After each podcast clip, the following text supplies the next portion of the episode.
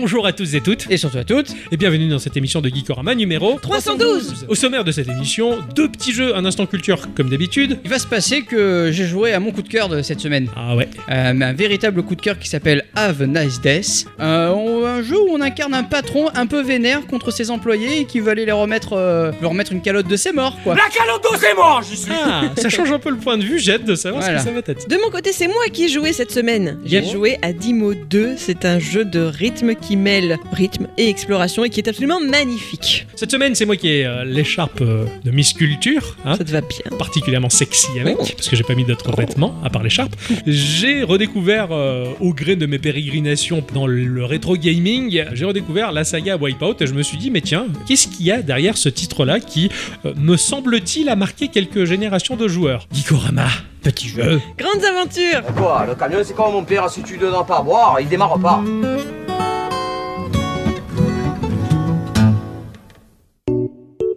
Bonjour. Bonjour. Bonjour. Comment allez-vous? Bien. Oui Bien. Ouais, très très bien. Ah Je- oui. Je suis très content de pas reprendre la voiture et de pas tomber en panne sur l'autoroute. Euh, oui. Je suis ravi. T'as changé la voiture? Euh, Non, toujours pas. Ça t'a Ah. coûté combien chez le garagiste? Euh, rien du tout, c'est moi qui fais réparation. Ah, La tête. Ça ira vachement mieux comme ça. C'est très bien, bravo. Oui. Vivement qu'on reprenne la route pour les vacances. Vous allez bien? Et oui Oui, oui, c'est. Bah oui, oh, bien remis. Avec le café, tout va bien. Ah ouais, tout va Excellent bien. Suis café. Mon cher X. C'était du Ah, café oui. Colombien, Ah je oui, tiens à à le dire. Voilà. Comment il va, mon cher X? Bah, ça va. Il a passé la bonne semaine Oh oui. Oui. À peu près. oui. Pas tant que ça. Et, et, euh, J'y peux rien, je- j'essaie de prendre soin de, de, de- de ma vie, alors euh, des fois je m'énerve. J'essaie d'arrêter la nicotine. Ah, c'est Ah, vrai, putain, vrai qu'on a eu ce petit épisode. Ouais. Oui, j'avais complètement oublié parce que moi tout ce qui est négatif généralement au bout de deux jours c'est oublié quoi. Oui, Et ça va mieux quoi. Moi je- le négatif je le mets dans les toilettes. oui, non, mais oui, c'est bien aussi, tu vois. Mais Oui. euh, là, euh, c'était compliqué. Ah oui c'est c'est vrai que oui t'avais vachement les nerfs. Ça me fait penser à un épisode d'IT Crow, tout ça. Bon, la dame, elle est vénère aussi. Parce qu'elle a arrêté de fumer? Non, parce que là, c'est. Ah oui, Ouais voilà. Voilà. tout à fait. Bon, en tout cas bravo mon cher Ixon de level up dans ce sens là Nous parce te que bah, soutenons. Ah, merci, c'est joli. Arrêter la nicotine, c'est loin d'être facile et euh, franchement, bah, bah bravo quoi. Bah, je, je sais que c'était trop. J'allais faire une blague trop pourrie en fait. Je sais qu'on a notre auditeur Nico Nico qui a juste arrêté la tine pour l'instant, mais c'était trop à chier. Vraiment nul. Il a fait quoi de beau cette semaine, mon cher Ixon? Euh, il a joué à son jeu de la semaine qui est Oui. un coup de cœur. Ah J'ai ouais. envie de le dire, c'est Ah oui, direct, coup de cœur of, Ah. the, of, the, euh, of the semaine, quoi. Ah ouais, carrément. Il y aura le, le- le petit, le petit logo coup de cœur d'ailleurs Ah à ouais. la publication de ce podcast pour dire que c'était un coup de cœur. D'ailleurs, c'est pour ça que, enfin, c'est un coup de cœur. D'accord. Ouais. Ok. J'explique un peu. Ah, c'est bien, c'est Et, bien. et- bien. et après ça, j'ai fait joujou avec les micros. Enfin, avec le mon micro en Oui, tout cas. c'est vrai, Ouais, c'est parce vrai. que les micros, j'en ai qu'un. Ah oui, Voilà. Il, il Et- parle bien des micros euh, techniques pour prendre le son. hein, voilà. Voilà, Oui, C'est pas une image ou une allégorie ou une métaphore. Oh, le mot. J'ai j'ai fait des essais, puis j'ai fait participer la commu pour choisir mon nouveau casque, euh, tout ça. C'est bien, c'est bien. Voilà, euh, on s'amuse sur Discord. Bah oui, c'est clair, on s'amuse, c'est c'est bien, bravo. Du Voilà. coup, tu as trouvé un nouveau casque, ça y est?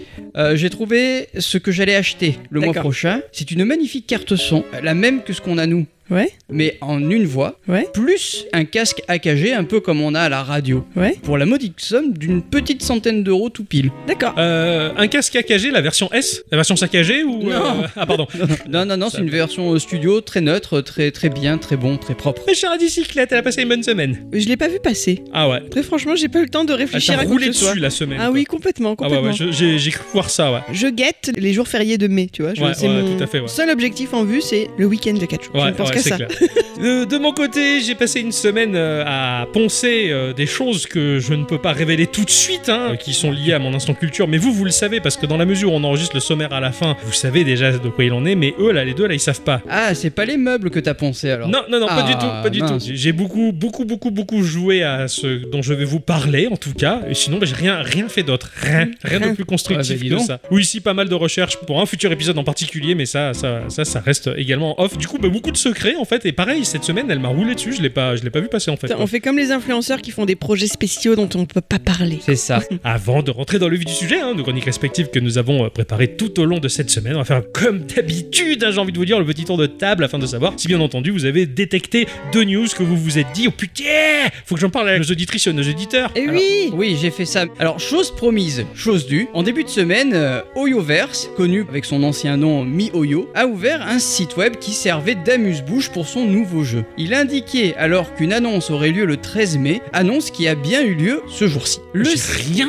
capté quoi. MiYoYo propose un nouveau jeu. quoi. eh ouais. Le site s'est mis à jour avec de nombreuses informations tandis qu'une bande-annonce visionnable a été publiée. Zenless Zone 0 plante son décor. Dans un univers futuriste où la civilisation s'est fait détruire par un phénomène surnaturel du nom de Hollow. Ces derniers croisent de manière expansionnelle jusqu'à créer des dimensions distordues dans lesquelles de nombreux appelés Ethereal rôdent. Dans ce contexte, le joueur y incarne un proxy du nom de New Eridu. C'est le dernier abri de la civilisation qui a réussi à s'en sortir en extrayant des ressources précieuses de ses failles dimensionnelles. Côté gameplay, on sait que Zenless Zone et Zero s'axe sur un mélange d'action et de jeu de rôle. Il existe plusieurs personnages aux armes et capacités bien distinctes. Le titre permettra aux joueurs de prendre le contrôle de différents personnages et d'attaquer des ennemis grâce à des QTE, des séquences durant lesquelles le joueur doit appuyer sur une suite de boutons précises pendant un temps limité. Oyoverse précise aussi que la mécanique de roguelike est prévue pour l'exploration. Le jeu est prévu dans un premier temps sur PC et sur l'écosystème iOS, tandis que d'autres plateformes sont prévues plus tard. Il est même possible de s'enregistrer à une bêta afin de pouvoir avoir un avant-goût du Ah titre. ouais, attends, euh, après, parce que c'est vrai que ça fait quelques années que Genshin Impact est sur le marché, et je me disais, mais quand est-ce qu'ils vont proposer un nouveau jeu, quoi? Eh ben, Ça a l'air très joli, hein, comme ben, c'est d'habitude. maintenant. Hâte de voir ce que ça va donner, en tout cas. Mais Pareil. du coup, cette fois-ci, ils se concentrent sur. Euh, Ils abandonnent la PlayStation, quoi. Pour Bah, l'instant. Ouais. c'est PC et iOS et d'autres plateformes vont arriver, Ouais, mais il n'y a pas ouais. plus de précision. Ouais. Mhm. Non, Bon. À mon avis, ça risque d'être multiplateforme hein, euh, pour faire jouer le maximum de joueurs. hein, Ouais, c'est ce qu'ils promettaient déjà pour Genshin Impact. Oui, c'est juste qu'ils ont juste. euh, oui, il n'y a pas la Switch, y a pas la- Ouais, en fait, t'as raison. Bah oui, voilà. Il n'y a pas la Switch, il n'y a pas la Xbox, il n'y a pas le Game Boy. Quoi. Ça Et puis c'est pas, et puis c'est pas euh, cross-platform, enfin c'est chiant quoi. Ah si Pas complètement bien. C'est compliqué. J'ai un pote qui jouait sur PlayStation, il voulait jouer sur PC, mais en fait, il a pas réussi à migrer le compte. Et Ah. Miolo mais a dit euh, désolé. Non mais là c'est le problème de MiYoYo en fait. Ouais, oui, c'est ça. enfin, c'est le problème de, de- Sony MiYoYo. Sony en fait. Ouais, c'est. Sony. le- Mais là ça va être vraiment cross-platform. Ça, ça va être le bien, nouveau ouais. jeu, oui. Ils vont rattraper le coup. ouais. Cette semaine, sinon, il y a aussi eu la conférence annuelle Googlienne. Et ils ont montré un prototype plutôt sympathique. Animal Ah. Googlienne Qu'est-ce que c'est Pourquoi Animal Googlienne C'est ce que j'entends. Annuel. Annuel, d'accord, d'accord. Je vais tiens, il y a Animal Crossing. Annuel de Google. Ah ouais. Ça s'appelle la IO. Je sais pas si ça veut dire in and out. Je suis pas sûr. Euh, oui, peut-être mon euh, interprétation à moi. Ah voilà, on Ah est d'accord, d'accord. c'est ça. Ok. Donc ils ont montré un prototype plutôt sympathique, des lunettes connectées qui permettront de briser bah, les barrières de la langue. C'est pas beau Ah ça? ouais. Deux Ça, on pourra interlocuteurs. sortir la langue plus loin? Bravo hein. Tu pourras toucher ton nez avec ta langue qui arrive, toi? Non. Moi, oui, j'ai pas besoin de lunettes pour ça. Deux interlocuteurs ne parlant pas la même langue pourront, grâce à ces lunettes, échanger en temps réel avec Google Traduction installée dans les lunettes, qui aurait pensé dire un truc comme ça un jour. hein. Une retranscription des paroles de l'autre s'affichera directement sur les verres, un peu comme des sous-titres de la vraie vie. Et ça fonctionnerait même pour les sourds et malentendants avec la langue des signes. C'est pas ouf? Ouais, ouais. Bien sûr, ce n'est qu'un prototype, comme je le disais, très ambitieux. Par contre, la lingophile en moi est un peu chiffonnée. La technologie, c'est bien, c'est beau, on est toujours d'accord, hein, mais quid de la beauté qui accompagne l'effort d'apprentissage hein, Vouloir communiquer avec quelqu'un, apprendre sa langue, c'est vouloir apprendre la culture qui l'accompagne, c'est ouvrir son cœur à l'autre. Perso, je vais plutôt relancer mon abonnement à Duolingo. Moi, je prends le Pokémon Geeko. Je mets 50 euros dedans. Et si jamais ce truc-là il marche, vous le prenez. Voilà. Je suis persuadé que ça marchera jamais cette connerie. Non, des sûr. lunettes pour avoir la traduction du truc, du machin, du bordel, euh, non. ça- Déjà, il faut qu'ils arrivent à le rendre concret. Pour l'instant, Voilà, c'est qu'un ça, proto. C'est ça, Voilà. c'est c'est super. C'est Moi une je trouve spéculation. ça génial parce qu'au moins on pourra voir les jeux en français. Mais bientôt, en fait, ça sera intégré dans les OS. Ils sont en train d'y travailler, en fait, iOS comme Android. Ton jeu est en anglais, il sera automatiquement traduit comme le fait euh, Edge, par exemple, pour les sites web. C'est en train, de- c'est en cours de travail, en fait. Et ça, ça va être trop bien. On pourra jouer à tous les free-to-play qu'on veut, de toutes les langues. Ça sera en français, j'ai trop hâte. Euh, c'est vrai. Je vais vous parler du studio euh, Alfondar qui propose le jeu Wild Soul. Quand j'étais môme, ben, je voyais le monde des adultes comme l'Elysium, tu vois, un monde parfait régi par un cadre défini, juste permettant à chacun d'avoir une place parfaitement ajustée pour que on avance de manière cohérente, voilà, dans les mêmes directions. Alors quand je voyais aux informations qu'il y avait des guerres euh, dans d'autres pays, je me disais bon, ben, c'est parce qu'ils sont pas de la même culture et que ben, y a des frictions, ça marche pas bien, tu vois. Euh, je pensais que tout était parfait, mais finalement, bah, j'ai grandi et je me suis aperçu que je serais jamais véritablement un adulte, euh, parce que dans le monde là dehors, bah, c'est une cour de récréation dans laquelle une bande de trous de balles bah, se battent pour le pouvoir comme des pandas autour d'un bout de jambon. Mi- c'est minable. Et en plus, ils se prennent pour des adultes, quoi. Ils font les beaux, tu vois. Ils sont là, je, oh, je suis fou, je suis patron. Et le pire, bah, c'est qu'ils nous font croire que nous avons tous un cadre bien défini inviolable. Enfin bon, c'est un vrai monde de merde, d'où le fait que je n'ai aucune vergogne à envoyer chier quiconque pourrait nuire à ma petite vie, parce que bah, le monde des adultes, hein, c'est bien, on est d'accord, hein. Mhm. Allez, viens, Non, on est bien. non. Alors le pire dans tout ça, c'est que ces cons-là, bah, ils vivent dans les quatre murs de leur grande ville, là, et quand ils partent à l'extérieur, à la campagne ou en forêt, il y a deux options. Soit ils prétendent profiter de la nature en ne perdant pas de vue leur monde urbain pour crier à leurs semblables « Eh oh, eh je suis en pleine nature. Il y a de la matière pelucheuse verte de partout qui bouge au gré de ce qui semble être des courants d'air. T'as rien compris Ou alors il se la joue euh, scientifique, tu sais, ah, mais ceci entre dans le cadre de la photosynthèse et s'imbrique relativement bien dans la chaîne alimentaire qui, euh, j'ai envie de dire, ta gueule. Voilà. Et le pire, c'est qu'il méprise totalement ceux qui vivent simplement, quasi inconsciemment, en harmonie avec un monde plus que naturel. hein. Alors pour comprendre que l'on est un simple maillon très pompeux, un grain de sable parmi euh, tous ceux qui constituent la plage de la vie, rien de mieux que Wild Soul, ce petit titre indé qui remet les idées en place en nous expliquant de manière très ludique comment fonctionne un écosystème, mettre en scène différentes espèces, veiller à l'équilibre du tout, faudra comprendre le besoin de chaque élément naturel pour tout orchestrer et obtenir la symphonie complexement simple de la vie. Il y a des végétaux, des animaux, des éléments climatiques, bref, de quoi piger que sans toutes nos analyses pompeuses, hein, tout fonctionne parfaitement bien et même mieux sans nous d'ailleurs. En quelque sorte, dans ce jeu, on est Dame Nature qui orchestre le tout. C'est tout délicat, c'est tout bien fait. C'est dans un style 2D un peu particulier, cartoon, mais franchement, euh, ça met tout gentiment à sa place et ça nous fait prendre conscience bah, de notre place dans ce monde-là. Ça sort sur Windows pour 15,99€. Ça aurait pu être vendu sous la bannière écologique, tout ça, mais en fait, non, non, c'est complètement dénudé de tout ça. Et franchement, c'est trop charmeur. Enfin, moi, j'ai trouvé ça trop joli, sauf Adi. Oui, j'ai vu la- les, photos, les images. euh, elle m'a pas vendu du rêve du tout. Eh ouais, alors que moi j'ai trouvé ça trop chou quoi. Je veux dire, c'est, c'est pas un city builder, c'est un nature builder. voilà, tu, Ah ouais. tu et, et en plus ça apprend beaucoup de choses, on va dire, sur, sur l'écosystème qui nous entoure. Je trouvais ça très sympa. Nino Kuni Crossworld, dont les préinscriptions sont déjà disponibles depuis quelque temps sur iOS, Oui. est présenté comme un jeu de rôle massivement multijoueur sur mobile. Et Je suis si pas la page inscrite, moi. Je veux m'inscrire, moi. Il faut le faire. Et si la page du coup de l'App Store indiquait que la date de sortie fixée au 30 juin 2022, eh ben finalement c'est d'une brève bande-annonce que le jeu est officiellement annoncé pour le 25 mai prochain. Bah, bah, bah, bah, bah. Ah ouais. Tout de suite, j'y pour vais. Une fois que, pour une fois que c'est pas un report à la con, un C'est truc du ça. genre, euh, c'est comme Xenoblade C'est quoi. ça.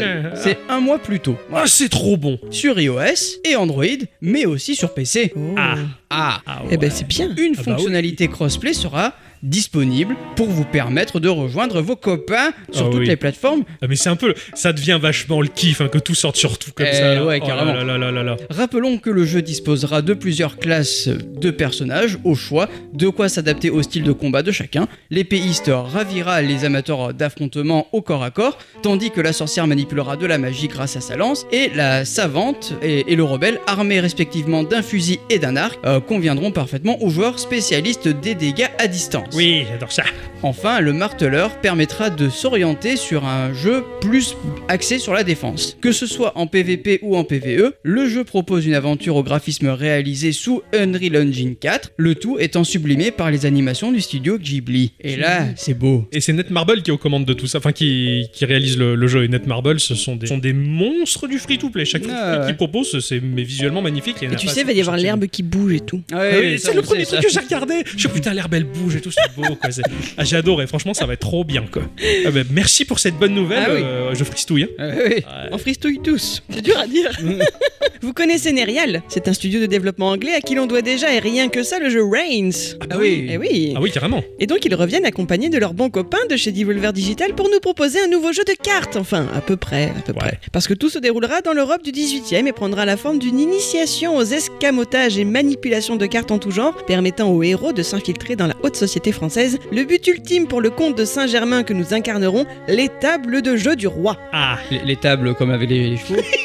Non, celle où tu joues aux cartes. Ah, pardon. Après tu peux faire ça dans les tables, hein, les tables dans les tables, je sais pas, c'est peut-être c'est possible. bizarre comme euh, une table dans les tables. c'est clair, va ranger les tables dans les tables. C'est... Là, là, tu comprends plus quoi. Ah non. Alors attention bien sûr à ne pas se faire prendre pour, euh, par plus escroc que soi, personne n'aime les tricheurs, c'est bien connu. Le jeu semble entièrement dessiné à la main, tout est en encre lumineuse et palette chatoyante. L'atmosphère est folle et ravira ceux qui apprécient l'histoire avec un grand H. Dans l'aspect, j'y retrouve un côté de The Allman Journey dont j'avais parlé dans l'épisode 97 et dans le même temps, Ah les oui. personnages sont esquissés presque rapidement comme dans du dessin de presse. Le contexte historique choisi, le gameplay une fois de plus farfelu mis en avant par ce studio, ben presque j'y mettrais la pièce, dis donc. Ah, c'est dommage que tu la mets pas la pièce. Il sort sur Switch et le PC le 2 juin prochain et la démo est même d'ores et déjà disponible. Mais je tu me mets la pièce ou pas Eh, J'hésite Bon, fais la démo et dans le prochain podcast, tu nous dis, hein. Ça marche. C'est bon. Je vais vous parler du studio Natsume Atari qui propose le jeu Eiyuden Chronicle. Et ah, ah, Ça doit te parler, ça. c'est pas sorti sur le Game Pass, ça? Eh oui. Et oui, j'y ai joué. J'ai loupé ma vie de game. Tout du moins en passant à côté d'un titre qui est un pilier du JRPG, j'ai loupé les Suikoden. Ah Incontestablement, font simplement l'unanimité pour ceux qui ont pris part à l'aventure. Surtout que les titres ont été totalement traduits par des teams de fans du jeu. On peut y jouer en français via l'émulation. Et ce genre de choses, eh ben, ça me fait dire putain. Alors les anciens de Suikoden se sont rassemblés et euh, ils ont bien mangé, ils ont fait un bon repas, ils ont fait une promenade digestive dans le parc d'Imoka, au Japon, à côté de la petite zone commerciale de Senchino, là où on trouve bah, la fameuse boutique Iwata, tu sais, qui vend de magnifiques soupules de chez Yoji Yamamoto. Ah oui, bien sûr. ouais. Après, ils sont tous allés dormir à l'hôtel et là, le lendemain, ils ont pris le déjeuner ensemble et ils ont pris le train et ils sont allés à Kyoto. C'était pas un Love Hotel, on est d'accord? Non, non, non, c'était un Ah. vrai hôtel cette fois. Là, ils sont allés à la galerie marchande de Shenshimi Ataka et ils ont eu l'illumination. Ils se sont tous regardés et ils ont décidé de partir plutôt pour Shimogoma, là où ils ont mangé des mochi. On dit pas les mochi, on dit les mochi d'ailleurs. D'un coup, l'un d'eux relève la tête et là, il a une super idée. Il a dit Allons boire un verre. Et donc, ils sont passés euh, la soirée au bar euh, Borodori, côté Mhm. de l'hôtel dans lequel ils sont allés passer la nuit. Et là, pendant la nuit, il y en a un qui s'est réveillé pour dire Ah, Putain, si on faisait Yuden Chronicle Ah ouais, ça c'est de la révélation, hein. C'est ça, ils ont mis le temps. hein. Ouais. Voilà. Donc, euh, c'est long à faire un jeu vidéo. Surtout avec une équipe dont le process créatif est aussi long et vise à se promener un peu partout. Alors, le jeu est prévu pour 2023. Mais quoi de mieux pour patienter que de faire un autre jeu pour les joueurs? Mhm. Oui. Chronicle Rising, le titre est sorti, est un action RPG qui va nous faire prendre part à une petite aventure qui vise à, dans un premier temps, nous faire découvrir les protagonistes du jeu principal à venir en 2023 et va nous permettre de reconstruire un village. Le jeu propose un défilement horizontal 2D mais sera servi avec un vrai moteur 3D qui claque vraiment. Côté combat, on prendra le contrôle de différents personnages de son équipe de manière individuelle pour effectuer des enchaînements à la manière d'un Tales of. On pourra passer à la volée de l'un à l'autre pour renforcer les dégâts et créer des stratégies. Le jeu est arrivé le 10 mai sur Windows, PS4, PS5 et Xbox. Et attendant, euh, bah, l'équipe là, elle se situe à la gare euh, de Naganama et euh, se tâte pour prendre un avion. Mais ça, bah, c'est une autre histoire. Alors, pour l'avoir testé, il est vraiment beau. Ah ouais. Vraiment. Il est très très joli ce petit jeu là et c'est Ouais. c'est juste la musique pour que tu patientes. C'est ça. C'est incroyable quoi. Ils, cette ils sont sympas quand même. Au lieu de faire une démo, ils font un autre jeu. C'est ça. Et ils promènent beaucoup. Oui, C'est bah. bien. ouais. Ainsi que se conclut ce petit tour de table et que mon cher Ixon, il va enfin me parler de ce jeu qui me fait fortement envie. J'en Ah ai, oui. j'en ai eu des vapeurs, quoi. Je- Ah oui. Un vrai ravioli chinois, Un vrai petit vapoteur, quoi. Euh, Cette semaine, j'ai joué à I Have a Nice Death. C'est disponible sur Steam en accès anticipé pour 15 euros. C'est développé par Magic Design Studio, un studio indépendant situé en France, à Montpellier. L'équipe comprend une forte concentration de vétérans du jeu vidéo. Certains membres viennent de chez Ubisoft et ont travaillé sur des titres comme Rayman, pourquoi je l'accent, comme Rayman euh, euh, Raving Rabbits, Splinter Cell, Valiant Earth, Ghost Recon, euh, Wildland et bien d'autres séries. Gros passif, quoi. C'est ça. Il y a d'autres membres de l'équipe et qui eux viennent plutôt de la sphère indépendante du jeu vidéo. Ouais. C'est édité par Gearbox euh, Software, un studio euh, américain de développement de jeux vidéo fondé en 99 et localisé à Frisco près de Dallas. La société est notamment connue pour avoir développé plusieurs opus de la série Brother in Arms et être à l'origine du jeu Borderlands. Ouais. Euh, par le biais de la filiale Gearbox Publishing, le studio est également un éditeur. Mais du coup, je crois qu'aussi, ils ont fait euh, les Gears of War, du coup. Oui, tout à fait. Ah oui, oui, c'est clair. Et, et pour moi, Gear- Gearsbox, il y avait euh, Cliff Blazinski, qui était bah, le créateur de, des Gears of War, complètement à l'image du personnage principal, euh, Marcus, tu vois. Un type un peu maigrichon.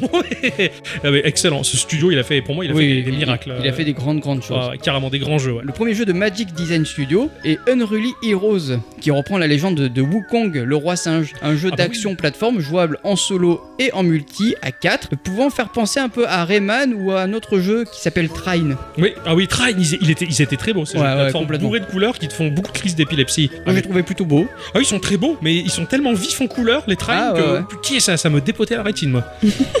Dans Evanas Death, nous allons incarner la mort, Ah. le patron de Death Incorporate. Moi, c'est l'herbe qui bouge, toi, c'est la mort. hein. Ah oui, c'est vrai. Ce C'est que vrai. j'ai dit, tu fais beaucoup ça, ouais. Tous les jeux de la mort, c'est toi. C'est c'est pas faux. Ah ouais, c'est vrai, mais ça. ça, me- mais ça me plaît. Eh oui. C'est son côté gothique. Ah c'est un oui. peu ça, ouais. Cette entité que tout le monde redoute de voir débarquer un jour pour venir récupérer notre âme, c'est- elle, elle n'est plus l'ombre que de- d'elle-même. Ah, Ah mince. Ouais, en effet, la mort a délégué trop de choses euh, au fléau. Et qui, qui sont le- les chefs des différents départements de son entreprise, et elle va crouler sous la paperasse et est au bord du burn-out. non non Ah ouais. C'est un truc de fou. Comme quoi, comme quoi sous-traiter, c'est le mal. C'est ça. La mort, elle en a plein les nounours. Elle- Les alibofs, Ah ouais, c'est ça. Les nounes. Ça t'a plu ça Je l'avais jamais entendu de ma life. Elle va péter un boulard et elle va remettre sa cape, récupérer sa faux euh, pour un peu faire le ménage dans son entreprise en utilisant euh, de la manière la plus forte pour rappeler mais qui, qui c'est le patron. Ah Donc oui, elle, bah oui, elle va oui, tuer ses employés. Elle va les corriger en tout cas. Ouais, elle va leur mettre la branlée, quoi. Voilà. Have a Nice Death est un roguelite en 2D en vue de côté incroyablement beau. Ouais. Mais vraiment trop beau. Même si ça croule pas sous, euh, sur la couleur, mais la qualité d'animation, elle est complètement folle. Elle est fluide et assez proche presque d'un dessin animé, je trouve. Ouais, j'ai fait un gros parallèle avec Cuphead dans la patte. Ouais, ouais, exactement. J'avais l'impression d'avoir un, un Cuphead. Enfin, je préfère même ce jeu-là que Cuphead dans l'aspect visuel, on va dire. exactement. Et dès la première image de la mort tenant une tasse à café avec un cœur et sa cape qui va bouger grâce au vent, ça c'est la première image que tu as sur le menu principal du jeu. Ah, les trucs qui bougent avec le vent, moi, ça me charme. Ah ouais, là, mais là, c'est juste Classe. monstrueusement beau. Et même si le monde, il est glauque, avec des couleurs verdâtres, il n'en est absolument pas trash. Ouais, d'accord. C'est pas trash du tout. Ouais, c'est un peu comme ces, ces endroits soi-disant sinistres de World of Warcraft où ça beau être euh, l'endroit où il y a la mort et les morts vivants, mais il y a un côté cool et beau en fait. Ouais, exactement. c'est ça, ça, c'est pas fait pour faire peur en fait. Non, pas du tout. Là, on va vite se rendre compte qu'il y a une bonne grosse dose d'humour dans les dialogues et que les personnages sont loufoques à souhait dans cet univers, quoi. Ah ouais, c'est bon ça. Je, je pensais pas qu'il y avait de l'humour. Ah ouais, non, c'est c'est rempli d'humour. Tu me le vends encore plus. Même si dans son gameplay il n'y a absolument rien de révolutionnaire, la mort peut déjà se déplacer grâce au stick gauche de la manette, donner des coups de faux avec X, sauter et double sauter avec A, et on pourra dasher avec RT. Il y a tout ce qui dans les gameplays de platformer me font rêver. Le double saut. Ah, Ah bah oui, ah, je me sens mieux. ah oui, Et complètement. le dash, c'est le petit bonus qui, c'est la cerise sur le McDo, comme tu le dis. si bien. Exactement. Euh, on pourra faire une furie, euh, donc c'est une super attaque en maintenant LT et X. Et en plus de tout ça, la mort va récupérer d'autres armes et sorts que l'on pourra équiper sur les boutons Y et B, et tout sera visible à l'écran. En haut à gauche, en fait, tu as une espèce de losange qui va former euh, les touches, l'emplacement des touches de la manette. Ouais. Et tu as le bouton A qui, lui, va servir à faire monter la jauge. Vu qu'elle sert qu'à sauter, la touche A.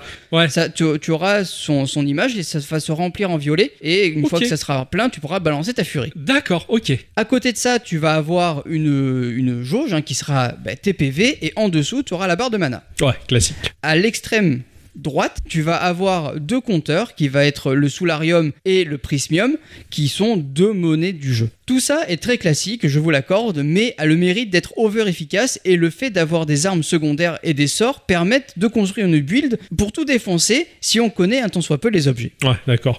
Puis c'est pas plus mal que bah, ça reprenne des mécaniques qui sont forcément classiques et qui sont rodées, enfin quelque chose qui marche et qui est agréable. Ouais. Bah c'est pas c'est pas dérangeant de revenir dessus. C'est comme un bon plat ou c'est comme faire l'amour. Tu vois, quelqu'un Et- qui dirait j'en ai exactement. marre de faire l'amour, c'est toujours la même chose. Bah non, c'est un plaisir parce que c'est bien rodé. Absolument. C'est bon comme ça. C'est beau de dire comme ça. je- je- je te laisse parler, je dis plus rien. Côté bestiaire, on va retrouver des employés de bureau euh, sans la tête. Des employés de bureau, quoi. Ah bah oui, c'est des employés de bureau. euh, Et Ouais. oui, c'est ça qui est drôle, quoi. Voilà, mais ils n'auront pas la tête, ils vont avoir euh, des flammes à la place et euh, ils vont être plus ou moins simples à, à- à tuer. Tu vas avoir des livres aussi qui vont, vont voler et du coup ils vont te balancer des espèces de, de petits avions en papier.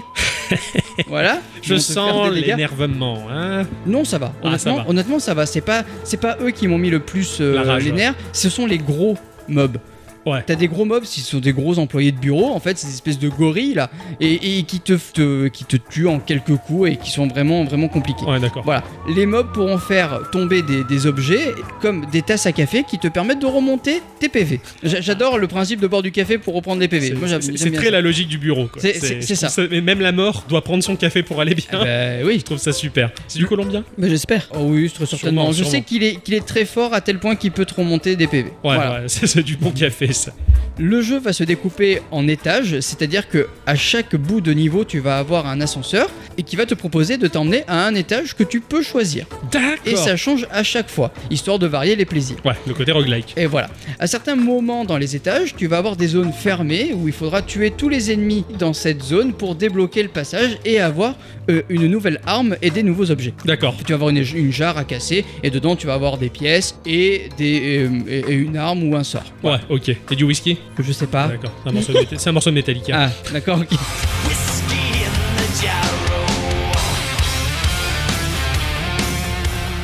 Au bout de 5 étages visités, tu auras le, le boss donc euh, un membre du fléau. Le premier que l'on va rencontrer sera Brad, le chef de la sécurité, glandeur ne manquant jamais une occasion de partager sur les réseaux sociaux ses victoires contre le patron. Excellent D'ailleurs, à, Excellent à- à chaque fois, tu vas avoir droit à un petit dialogue, une espèce de petite joute verbale à, prendre au second degré et qui est très très drôle. Ah, Très très drôle. Et à chaque fois, j'en ai vu une différente, tout le temps. C'est trop bien. Tu, tu te pointes et tu vas, tu, vas, tu vas remettre dans le droit chemin des employés connards. c'est ça, C'est trop exactement. bon, quoi. Si nos PV arrivent à zéro, la mort part en burn-out et c'est retour au bureau qui sera euh, le hub du jeu. Ouais, d'accord. Dans ce hub, on y verra à la façon d'un Dead Cell les améliorations qu'on aura débloquées. Tu sais, ce genre de, Oui. de euh, trucs au- au pla- accrochés au plafond. Des espèces d'ampoules là dans des Ouais, c'est voilà, ça Dans Dead Cell, ça, sauf que la là, salle était trop belle, la salle de clair. Dead Cell avec les ampoules, Voilà. enfin, les, les grosses jarres. Donc là, c'est pas dans des jarres, mais c'est dans des espèces de. Enfin, c'est. c'est- c'est- c'est- Je sais pas comment le symboliser, merde. Mais en tout cas, le- la main qui fait poète poète comme ça, c'est ça bah, c'est un truc palpable mais qui est là. Voilà, c'est. hein. Voilà, on, on va- dire on, ça on comme va ça. rester là. Voilà, c'est ça. Donc tu verras tes améliorations à la Dead Cell et tu vas pouvoir acheter de nouvelles améliorations grâce au lingot d'or que tu obtiens à la mort. D'accord. En fait, au plus tu vas aller loin dans ta run, au plus tu vas avoir de lingots d'or et tu pourras acheter au marchand qui est dans le hub du jeu.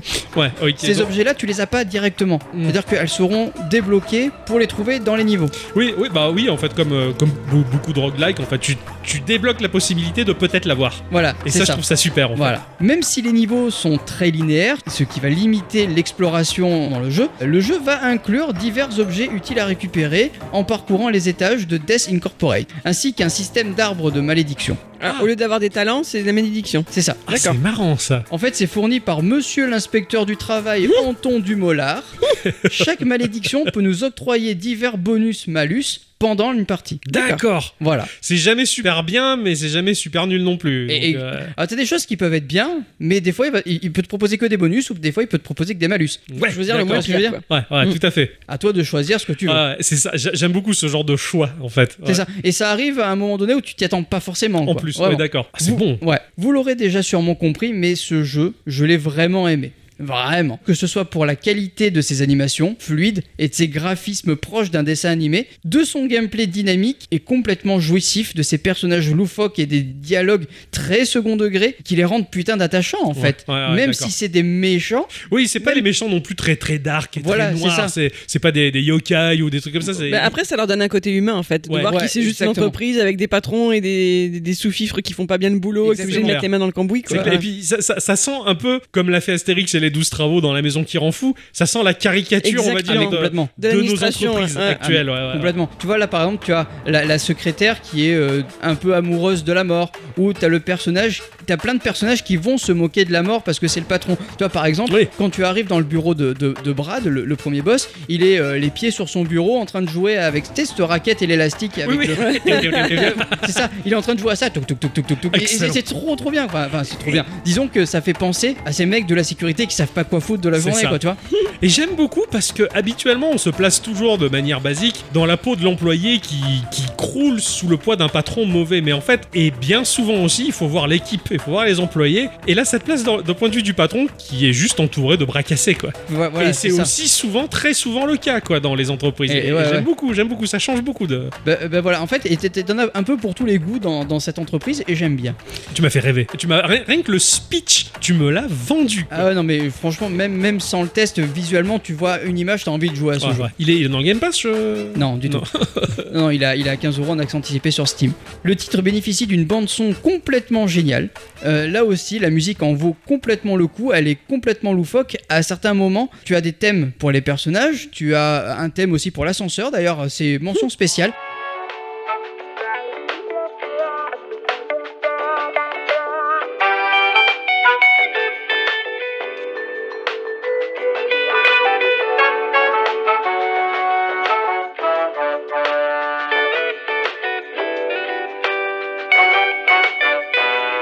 La musique du shop aussi, elle vaut aussi le coup.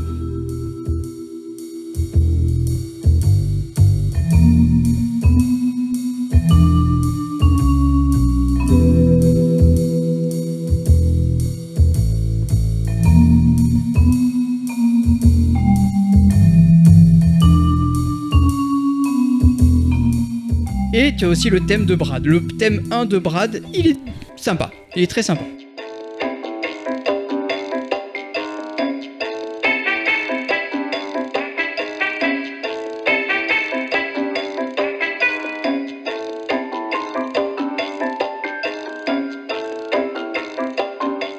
Sympa, sympa, très très sympa. Et puis c'est cool de partager euh, les, les petits morceaux qui, Ouais, qui ouais, rendent complètement. vachement bien. Voilà, et Have a Nice Death ne cesse de nous surprendre à chaque fois que- qu'on lance une partie. Je rappelle que le jeu est en accès anticipé et qu'il y aura très certainement des mises à jour de contenu. Déjà, Ouais. il y en a eu une cette semaine. Ouais, d'accord, ils Voilà. y travaillent, ils y travaillent. De toute façon, c'est, il a, il a, il a l'air d'être tellement incroyable, tellement beau, et il y a tellement d'envergure ce jeu-là que je pense qu'il pourra jamais s'arrêter là et ça, ça Ouais, va ouais, continuer.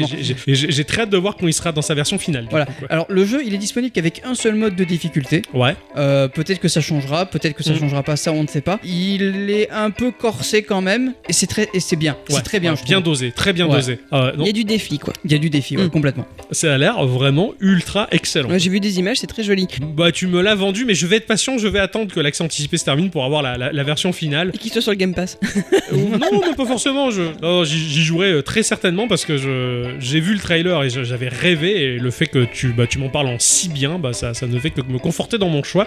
Je veux jouer à ça. Après, honnêtement, c'est un studio, euh, un, studio français, et je pense qu'il faut soutenir les studios français. Mais oui, c'est vrai que le jeu est de chez nous, Mm. qui plus est. Ouais, ouais, j'avais, j'avais oublié cette donnée-là. Bah, rien que pour ça, je, je vous le dis en toute honnêteté, je ne le typiaquerai pas ce jeu. je l'achèterai quand il sera fini. Quand tu en as parlé, dans mon esprit, j'ai eu une image un peu à la Roger Rabbit aussi, tu vois ce que je veux dire Dans a- le côté humour, un peu humour noir, un peu. Ah, mais euh, c'est- ouais, c'est- noir complètement. Voilà, c'est ouais. ça. Ça m'a fait penser à cet Humour univers-là. noir très second degré. Hum, hum. à mon ouais. avis, il y a vraiment moyen de s'amuser, quoi. Ouais, très très très bon partage, très très bon partage et, et c'est dans des moments comme ça que je suis tellement heureux de, de faire partie de l'équipe Geekorama.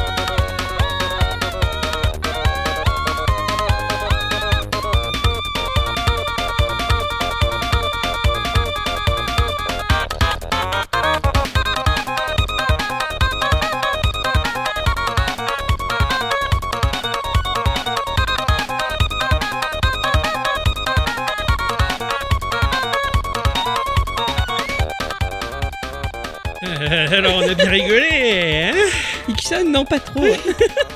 Vous venez d'entendre le morceau Ice Cream Iceland, euh, issu de Kirby's Adventure, hein, euh, par euh, la youtubeuse et musicienne M. Klatchou, qui joue de cet instrument incroyable qui est euh, l'automaton. Oui, j'en veux un. On veut Ben, tous nous ça. aussi, on en voit. L'automaton, c'est un instrument électronique qui ressemble à une note, on va dire. hein. Ça fait une hampe et ça fait une boulette qui fait Ouais. une bouche. Quand on presse la bouche, ça fait la wawa. Et sur cette hampe, on peut déplacer notre doigt. Euh, c'est fretless, hein, comme une contrebasse. Et donc, on peut sortir la note que l'on veut. Et on peut jouer des morceaux merveilleux. Comme par exemple, je vais donner cet exemple.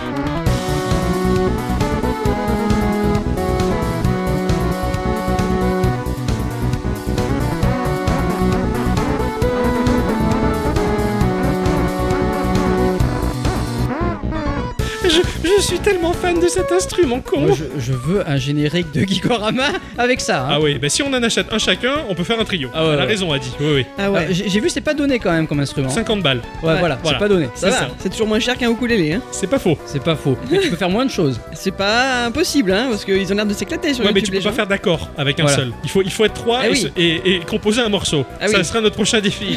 Pitié.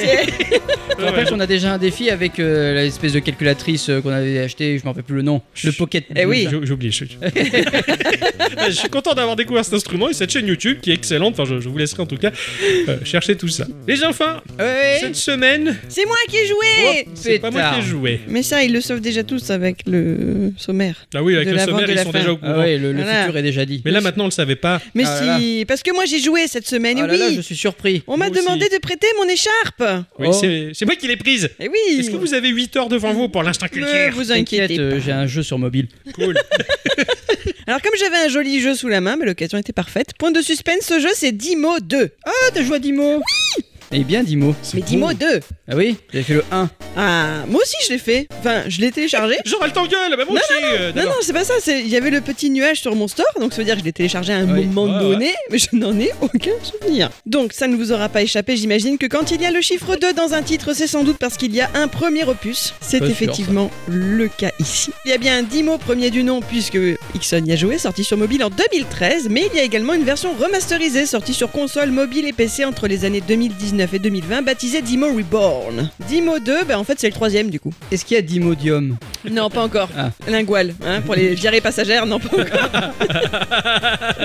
L'histoire entre ces différents titres n'est pas continue, pas de souci donc à commencer par le dernier, comme je l'ai fait moi-même. Cette franchise, on la doit tout d'abord au développeur-éditeur Rayark, fondé il y a plus de 10 ans maintenant, en 2011, par 6 personnes, dont Min Young Yu, qui en est le PDG. Je peux juste vous dire que leur siège social est à Taipei, à Taïwan, donc, et que leur credo c'est pas de jeu, pas de vie. Oui, Ah, ouais, oui, ouais, bah, j'aime bien, bien, ça. Ouais. On leur doit plusieurs titres, dont une autre franchise appelée Citus. Ah, ben voilà, bah voilà. C'était leur tout premier jeu sorti en 2012. Il y a aussi des noms comme Zdorica ou Voez ou Soul, Soul of Eden qui peut-être vous évoqueront quelque Voez, chose. je crois que j'avais joué à Ah Voez. oui, ouais, bien Ouais. sûr. Avec euh, la, la- la- la fille malade et le son copain sur skateboard. Oui, c'est ça, oui, oui, on a pour une émission spéciale jeu de rythme, on Voilà, avait fait c'est ça. ça. ouais. Voilà. Petit studio d'une quinzaine de personnes au départ, ils sont désormais plus de 300 et ont même ouvert une succursale. Je l'ai bien dit. Bravo. Ah, Non. sûr, je l'ai bien dit Ah C'est oui. pas une succursale. je, me suis, je me suis mis le doute toute seule, putain. Une succursale au Japon. D'ailleurs, beaucoup ont tendance à croire que le studio est japonais, ce qu'explique Min Young Yu par le fait que d'une part, il travaille avec de nombreux artistes nippons et d'autre part parce qu'eux-mêmes sont très acculturés à la culture nippone par les jeux, les dessins animés, etc. etc. Ouais, d'accord. Cela leur trottait dans la tête depuis un moment de créer une suite à Dimo.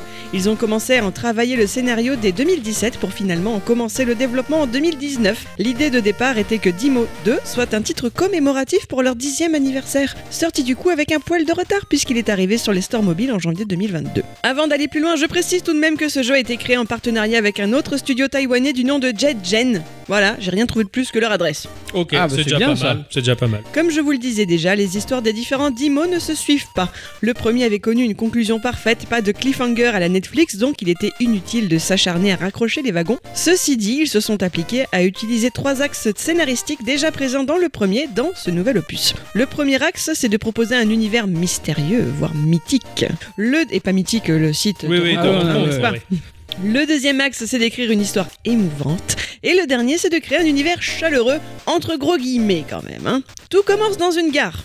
Notre personnage principal se nomme Echo. C'est une jeune fille, elle porte une sorte d'imperméable brun et une coupe au bol de cheveux blancs. Elle est humaine, c'est-à-dire qu'elle a comme nous deux bras, deux jambes et une tête. Ah oui. C'est pas le cas de tous les personnages qu'elle croise sur son chemin. Ah. Il y a d'autres humains, comme par exemple le chef de gare, un homme en uniforme très respecté, mais les autres ressemblent soit à des frites, soit à des boulettes.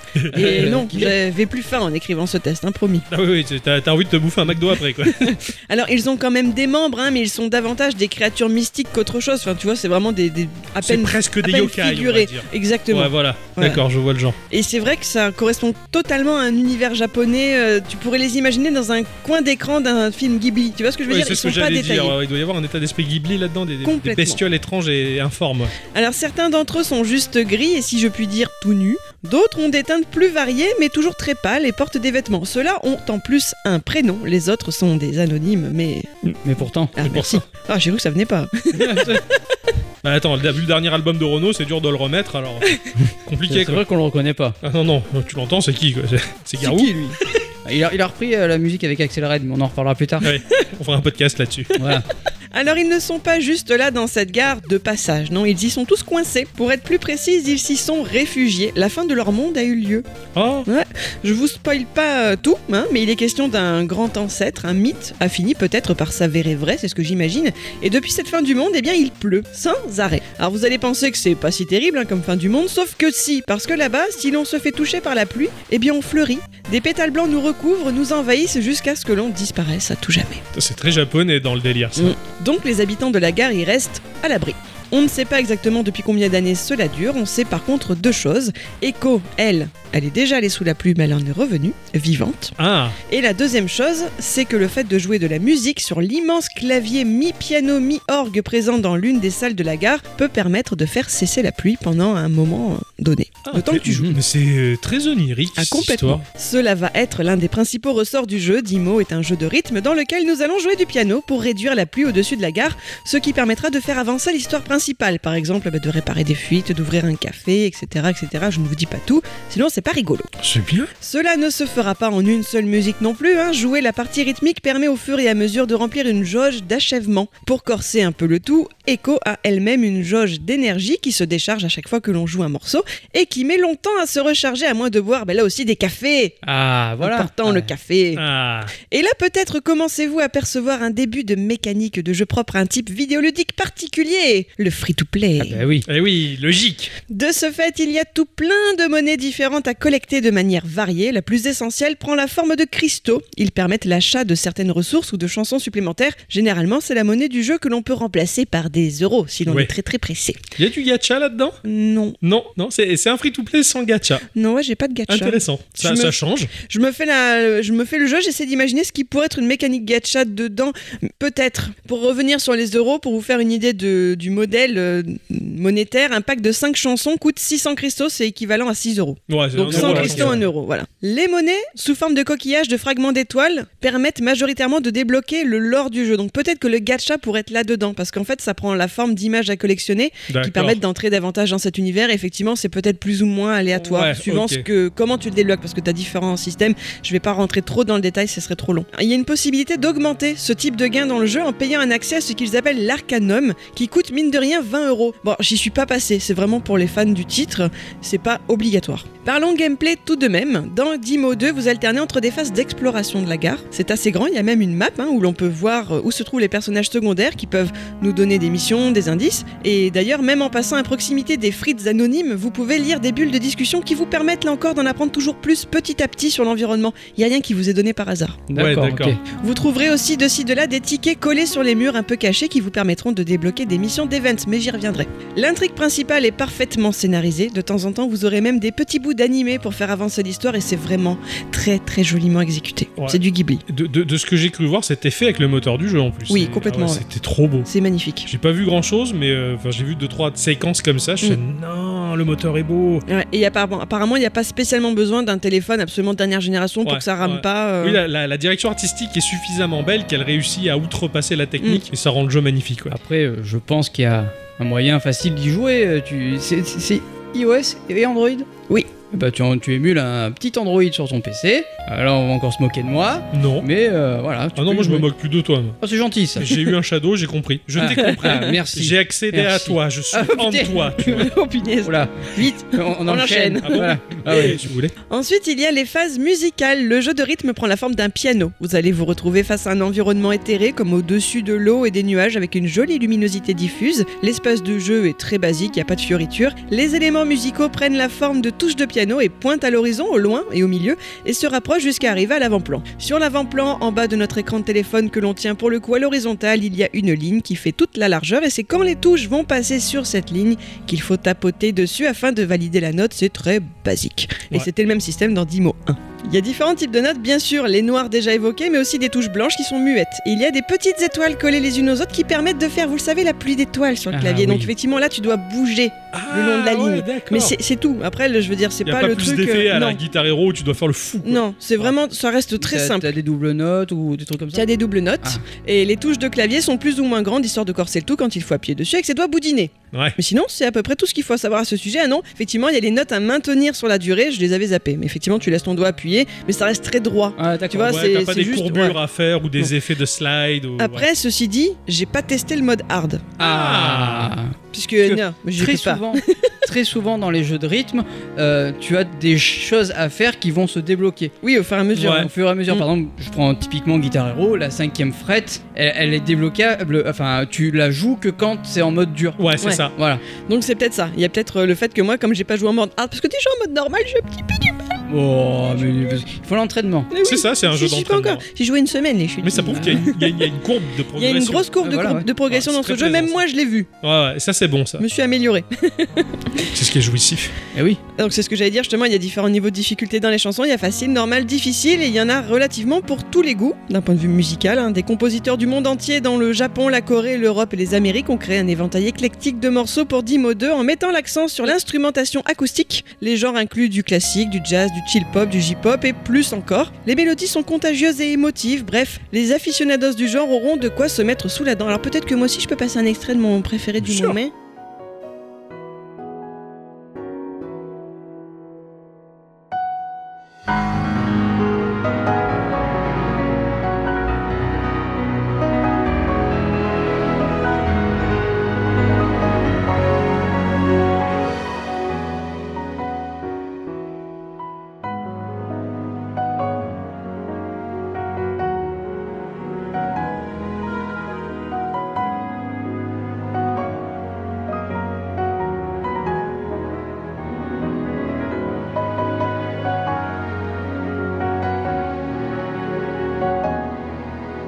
Voilà, c'est très, euh, ça peut être très lyrique, très, Très symphonique. très fait. orchestral. tu, tu- tu te sens vraiment appartenir à une espèce d'ensemble cohérent et j'ai trouvé ça magnifique. Ouais. Oui, parce qu'en fait, tu t'en viens presque à jouer d'un instrument Oui. par le biais du jeu, et, et du coup, tu, tu te sens en harmonie avec le, la musique et la composition, et c'est c'est ce qui fait que c'est magique de jouer de la C'est musique. ça, exactement. Sur YouTube, actuellement, l'OST du jeu est composé de plus de 140 morceaux, c'est-à-dire qu'il y a déjà 30 chansons gratuites. Ah ouais Les autres sont des DLC débloquables, donc contre de l'argent, ou des cristaux. Mais il y a aussi les events, donc à mon avis, dans le temps, ça va être exponentiel. hein. Il me semble avoir lu qu'il y avait, je crois bien, environ 480 morceaux dans le premier Dimo, donc euh, il y a de la marge. hein. Ouais, il y a de quoi faire. hein. Voilà. Oh la vache Quant au reste de l'environnement sonore du jeu, il est lui aussi extrêmement bien pensé. Les sons de l'interface, par exemple, sont hyper agréables. C'est très bref, c'est très doux. hein. Les bruits de pas d'écho, les bruits de la pluie, c'est vraiment une merveille de poésie. D'accord. Ouais, ouais, de, de- de- de toute façon, enfin, même si le graphisme est beau, dans, dans la mesure où c'est un jeu musical, je pense qu'ils avaient tout intérêt à soigner le sound design en fait. Le tout vient sublimer des graphismes absolument magnifiques. hein. L'environnement de la gare est grandiose, c'est tout dessiné à la main. On peut admirer les décors à travers des points de vue dans le jeu, mais aussi via les images à collectionner. Les couleurs sont très ténues, on est dans les gris bruns, le violet, le verdâtre. L'ambiance, elle est extrêmement bien travaillée. La direction artistique vaut à elle seule de jeter un œil à ce titre, Mm, vraiment. Carrément. J'aurais beaucoup à dire encore sur ce jeu. hein. Je vous ai délibérément caché des parties de l'histoire, par exemple, bah, qui est Dimo Quelle sera la quête exacte d'Echo? L'histoire elle est très riche, c'est un vrai conte. Par contre, les voix sont en japonais et les sous-titres au mieux en anglais pour nous. Ah, Mais- c'est dommage. Mais vraiment, il faut pas avoir un niveau de fou pour comprendre. En fait, c'est vrai que sur le coup, il y a des jeux qui me bloquent Ouais. quand ils sont en anglais. Je sais que fait. par exemple, celui de la japonaise virtuelle, la chanteuse virtuelle japonaise, Ah, j'ai eu du mal à rentrer dans l'histoire. Voilà, j'ai vraiment eu du mal à rentrer dans l'histoire. Peut-être aussi un côté peut-être des voix qui me... je sais pas ce qui fait l'alchimie du moment, tu vois. Alors que là, ben, des fois, je me rends même pas compte que c'est en anglais. Ouais, d'accord. Voilà, des fois, je, je- je relève la tête et je fais ah mais oui, c'est c'est anglais quoi. Je- ça me vient pas. Classe. Oui, c'est que ça reste accessible à, à Complètement. tous et toutes. Ouais. Et surtout à toutes. Alors, je lis des avis de gens déçus par rapport au modèle économique du jeu, aussi par rapport au premier Dimo. Alors, ces gens, de toute façon, bah, c'est pas compliqué, c'est des gens qui ont pas de patience. Un free-to-play, une fois de plus, ça se picore, c'est un calendrier de l'avant toute l'année. Et ici, le mélange entre rythme et exploration est vraiment aux petits oignons. Ce serait dommage de s'en priver juste parce que, bah oui, euh, si t'as envie d'aller vite, faut mettre des euros, bah va pas vite et profite quoi. C'est ça, Mm. exactement. Exactement. J'espère vous avoir donné envie de le télécharger. Euh, tout à fait. Moi, je vais Et- le tester, ouais. Il est très très joli en tout cas. Il est magnifique. Si jamais t'aimes bien les jeux de rythme, je te propose la Nota. C'est un type de, de, de- de- de jeu de rythme un peu spécial. En fait, t'as une sphère avec des, des espèces de plaques qui vont arriver du centre de cette, de cette sphère et tu vas jouer su- sur le tour de cette sphère. D'accord. D'accord. Et je trouve le gameplay euh, assez atypique. Ouais, Mhm. parce que du coup, tu as des notes euh, qui sont euh, maintenues et tu peux avoir des effets aussi sur ces, sur ces notes. Honnêtement, j'y ai joué avec un collègue au, boulot qui est fan de jeux de rythme. Eh Bah, honnêtement, on était un peu sur le cul. D'accord. Ah, Alors très j'essaierai volontiers parce que alors, moi j'ai des grosses difficultés de vision, de vision dans l'espace. Ouais. C'est-à-dire que moi les notes qui viennent de loin, qui se rapprochent, j'ai toujours du mal à me positionner. Ouais. Donc je- ça m'arrive de taper complètement à côté. Alors je sais pas comment je fais pour conduire dans la vie en vrai. Parce que c'est vrai que la vision dans l'espace, j'ai des gros gros problèmes avec ça. Et l'autre gros souci que j'ai eu avec ce jeu, si on peut parler de souci, c'est que sur iOS, quand tu joues, tu as, vu qu'on n'a pas de bouton sur le téléphone, il y a la petite barre en bas qui te permet de sortir du menu. Mais franchement, par musique, des fois, trois fois, je sortais du jeu pour Ah, aller dans le. Tu, tu y as joué sur euh, iPad ou sur. euh, Non, tu joues. Moi, je joue avec les pouces. Ouais. Ah, je tiens le téléphone, je joue qu'avec les pouces. Et donc sur iPad, je vois pas la, la largeur de l'écran, je Ah vois ouais. pas comment je peux Alors, gérer. Alors que là, du coup, la Nota, je pense que le jeu est fait pour poser l'iPad Ouais. et y jouer avec les doigts. euh, Et pianoter vraiment dessus. Ouais. ouais. J'ai essayé hein, de, poser le téléphone et de pianoter. J'ai plus Ouais. de mal que jouer qu'avec les pouces. D'accord. Euh, là, si, si tu testes la Nota, fais-le sur, euh, iPad. sur iPad parce que enfin, c'est plus agréable. D'accord. Pour, pour l'avoir testé sur iPad, c'est largement plus agréable. Voilà. Il y en a qui disaient que pour Dimo 2, c'était aussi agréable de jouer sur iPad justement pour pouvoir bien profiter des décors et trouver les éléments euh, qui Ouais. sont cachés dans le décor qui peuvent être petits sur un écran de téléphone. Ouais, d'accord. de- ouais, Voilà. t'y vois mieux, t'y Mm, vois mieux. c'est ouais, ça. Tout à fait. ouais. Voilà. Oh, excellent, excellent. Tu m'as même donné jouer envie de. Oui. D'accord, c'est très bien. Qu'est-ce que Bravo. j'ai dit Pas je grand sais chose. pas. Je sais pas, ça tombe Remets les mots dans l'ordre au montage. Ça va être compliqué parce que je vais avoir beaucoup à dire après. Dis donc, ouais. c'est l'instant culture. Et oui.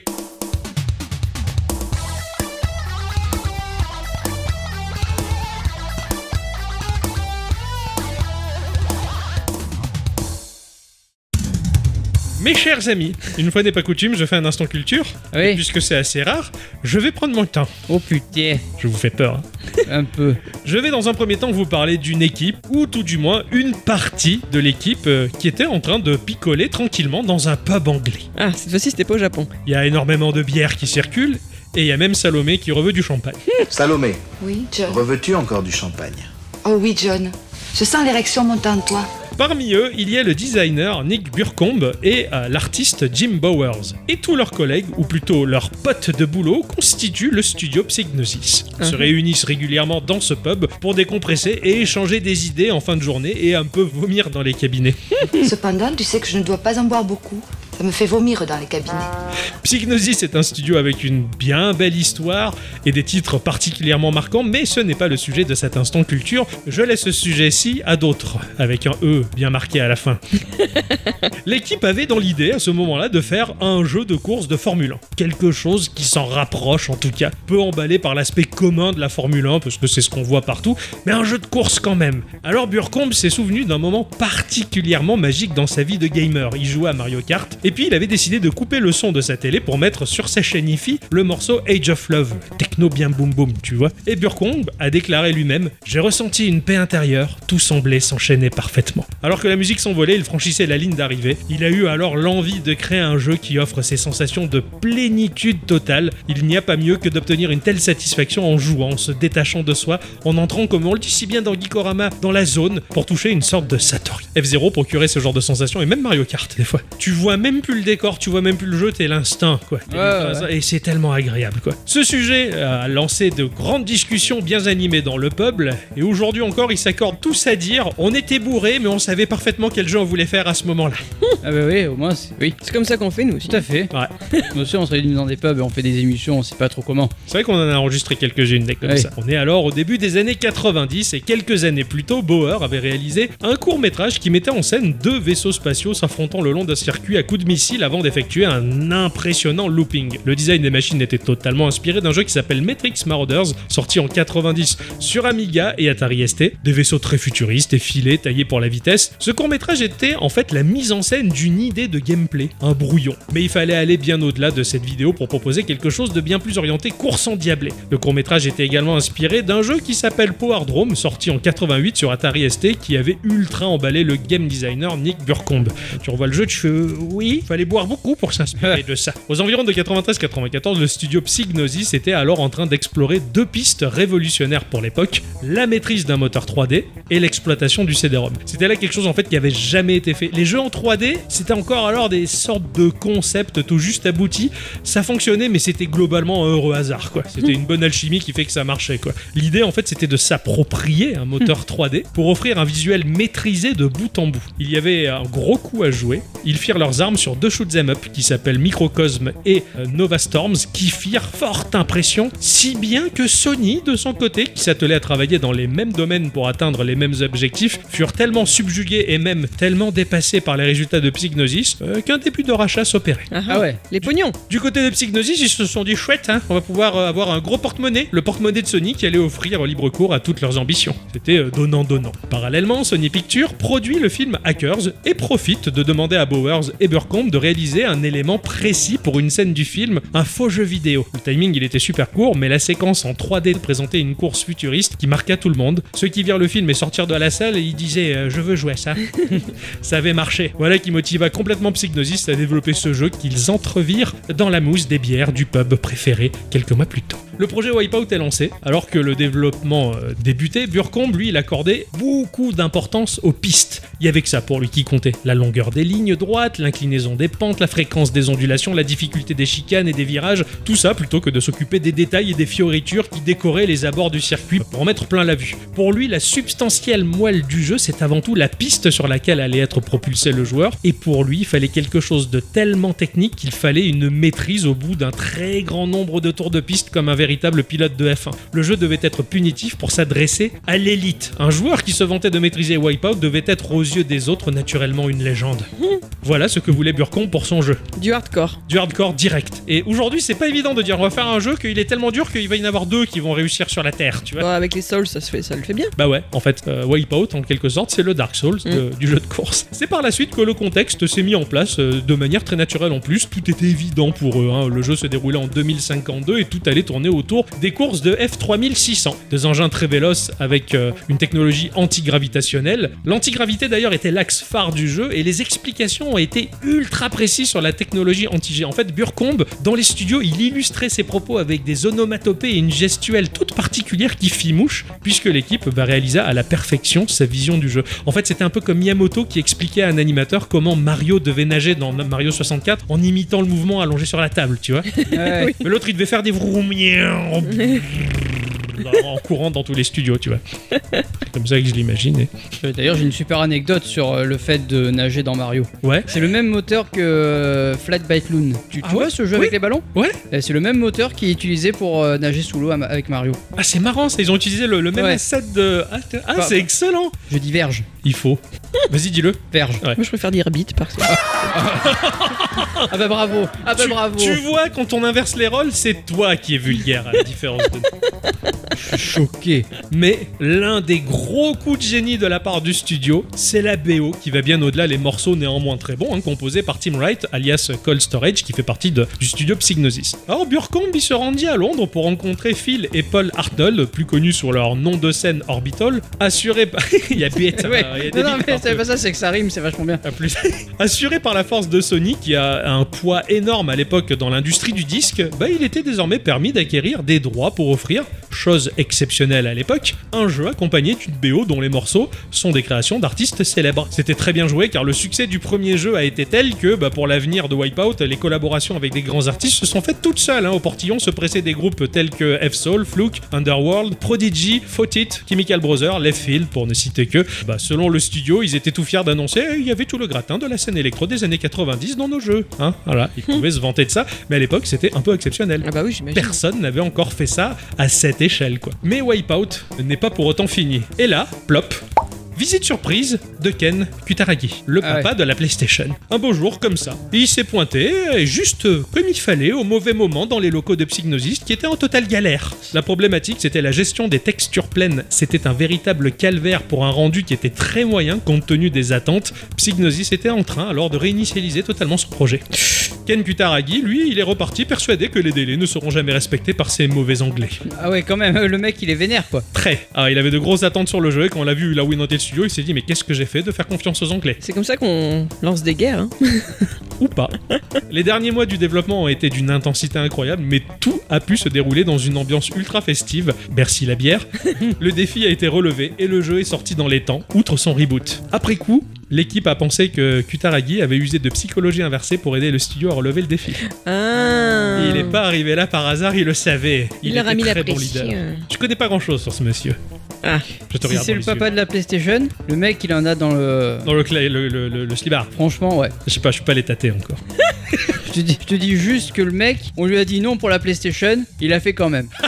Oh, je- J'ai hâte de savoir cette histoire. Je- ça va être une commande, ça aussi. Parce que je connais rien. Moi, j'étais très Sega, j'étais euh, le. hein. Alors, le jeu est sorti et le jeu, il est rapide. Il est très très rapide et il impressionne véritablement tout le monde. De plus, il est le tout premier jeu PlayStation 1 non japonais. Ah ouais, ça c'est la Eh ouais. classe. Et ça, c'est un peu la classe. Psygnosis était tout fier. Il était dans la démo One, il me semble. Ouais, il était dans le. C- Ouais, et il s'est vachement vendu grâce je, à ça. je- je l'ai fait beaucoup de fois cette démo One, Ah oui, parce que bah. c'était le seul CD que j'avais. Euh, oh, je crois que vous étiez nombreux dans ce cas. Mhm. Il y a eu 1,5 million de copies en US et en Europe dès les premières années de commercialisation. L'aspect il est classe, les circuits et leur habillage est très très convaincant, palpable, imprégné d'une vie que l'on imagine au-delà l'enjeu des courses. Les machines des différentes écuries sont magnifiques. hein. Moi j'ai ma petite préférence pour AG System, hein, l'écurie japonaise et Phasar qui est euh, l'écurie européenne. On rêve de monter réellement à bord de ces machines. Tout est authentique jusqu'aux traces d'usure sur la piste et le moteur, les textures, tout assure à 100%. Le défi a été le moteur graphique il est totalement maîtrisé. Coup de génie numéro 2, pour l'aspect visuel, un partenariat s'est opéré avec une agence de graphisme anglaise qui s'appelle The Design Republic, fondée en 1984. L'équipe de cette agence est totalement impliquée dans le projet pour offrir une identité visuelle finement codifiée selon la logique de la sémiologie et de la sénialytique. Wipeout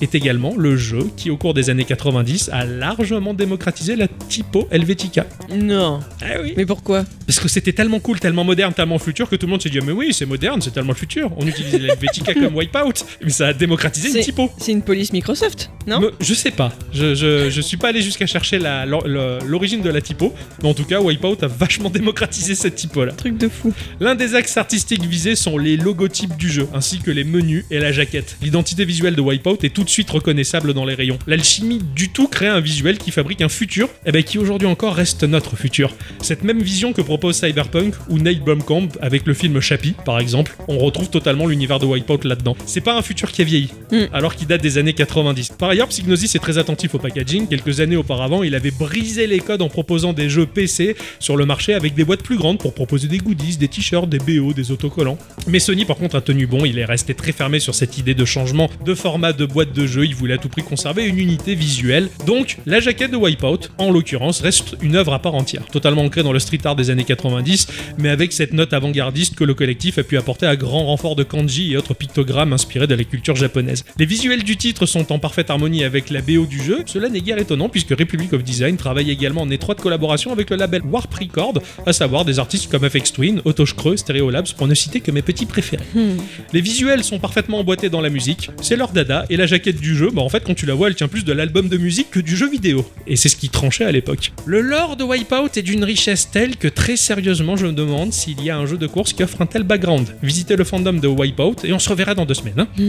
J'ai halluciné ma race. Je fais non mais non mais, hein, mais hein, c'est c'est trop, c'est hyper riche. Ah ouais. Sensation folle, plénitude. Aujourd'hui, tout fonctionne encore super bien. Voler, c'est un bonheur. Le jeu est très très très exigeant. Et même aujourd'hui, il le reste énormément. A dit, elle a pu me voir. Oh oui. Le jeu est sorti sur Sega Saturn, mais c'est vu amputer des morceaux. Car bah, Sega, il avait pas le pognon pour les licences.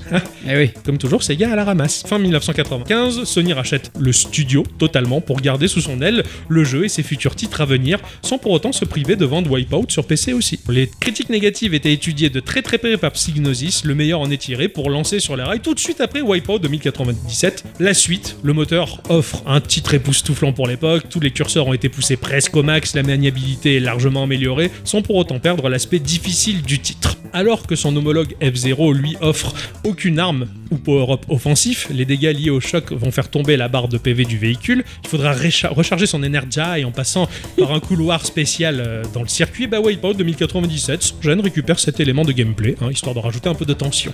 Ah ouais. En plus, il y a des armes qui peuvent faire chuter la vie, en plus des Mm. chocs, tu vois, donc c'est un peu plus tendu. Mais ils sont pas fait chier, les mecs. Psygnosis a été invité chez Nintendo pour réaliser un opus N64 que ce cher Ixon possède en cartouche. Ah, tout à fait. Largement moins à l'aise avec le kit de développement N64, le jeu qui sort, il est visuellement un peu moins inspiré. En fait, il perd l'aspect crasseux de la 32 bits qui, entre les mains du développeur, devenait une composante de la patte graphique du jeu. Cela dit, Wipeout N64 reste un très bon titre et le plus grand défi du développement de cette version restera les morceaux. Car en fait, là, on est sur une machine qui a un support cartouche. Il a donc fallu ruser pour intégrer au jeu un compresseur décompresseur. Ce qui fait qu'avant chaque course, le morceau était décompressé et faisait subir aux joueurs un temps de chargement qui était super étonnant pour un jeu cartouche. D'accord. Ah ouais, ouais. Tout s'explique en fait. Mais c'est une cartouche avec une technologie unique en son genre. Elle est unique. Wipeout, Ah ouais, d'accord. La, la Wipeout N64, il- on n'avait jamais vu ça avant d'avoir un compresseur décompresseur de morceaux. C'est génial fort, quand les même, les mecs, hein, ils se. Ils se ont régalent. rusé.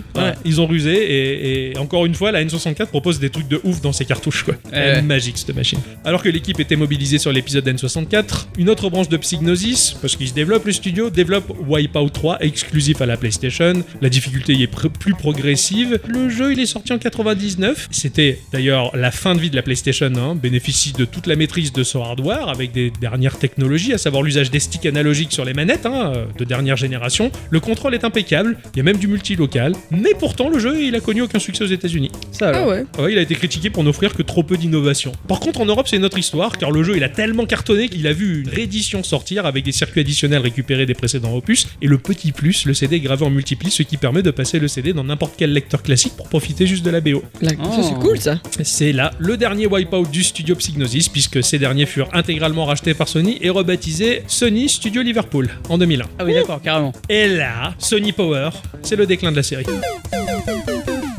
Ah ouais, c'est à ce moment-là que c'est- ça s'est C'est à pété ce la gueule. moment-là que tout s'est cassé Ils ont pas de, ils ont pas de bol, eux, hein. Non, en fait, le gros problème de Sony, à cette époque, c'est que la firme avait pour but d'inonder le marché de jeux. Qu'importe la qualité du titre, Ouais. il fallait qu'il y ait des jeux PlayStation partout. Du coup, le studio sortait des jeux noyés dans une masse de titres infinis, et ce, bah, avec une régularité qui a lassé trop rapidement les joueurs. La PS2 voit arriver Wipeout Fusion, mais la PS2, elle est dans les rayons depuis déjà deux ans, et contrairement à l'ère précédente, le jeu, bah, il déboîte pas les mâchoires. Il est techniquement très bon, hein. il fait le taf, mais sans plus. Il faut pas rêver quoi. Pour les anciens de Psygnosis, l'inspiration de F-Zero a tellement été trop prédominante dans les studios que ça a arraché au jeu son, son identité originale et son fun. Mm. La PSP a vu aussi de bons opus avec Pure et Pulse, mais euh, trop peu de gens possèdent la machine malheureusement, donc trop peu de copies se sont vendues. Il y a eu Wipeout HD sur PS3 qui lui avait complètement perdu son âme, il était creux, c'était une coquille vide. Wipeout faisait en fait partie banalement du paysage vidéo ludique, les joueurs fait ah ouais tiens il y a Wipeout qui est sorti, c'est genre bah tiens on va aller manger des, des frites et on va Ah ouais, d'accord, Ouais, c'est c'est une banalité en fait. c'est ça. Mm. C'est devenu banal et, euh, et le studio il a pas su entretenir la flamme, on va dire. Il était trop à fond, la tête dans le guidon pour sortir le plus rapidement possible des Mm. jeux sur chaque machine, on va dire. La PS Vita, elle a vu le dernier titre de la licence avec Wipeout 2048 qui a été un énorme carton. En fait, le jeu il offrait une expérience totalement maîtrisée. Quelque chose de magique s'était produit pour cet opus qui était en fait la restriction graphique soumise par la PS Vita qui replaçait Sony Studio Liverpool dans la situation semblable à ce qu'ils avaient vécu dans les années 90. Il fallait ruser pour faire preuve de génie, pour faire beau avec peu de capacités techniques, mais c'était trop tard. Les joueurs sont bien trop occupés à jouer à d'autres jeux bien plus ambitieux sur d'autres machines.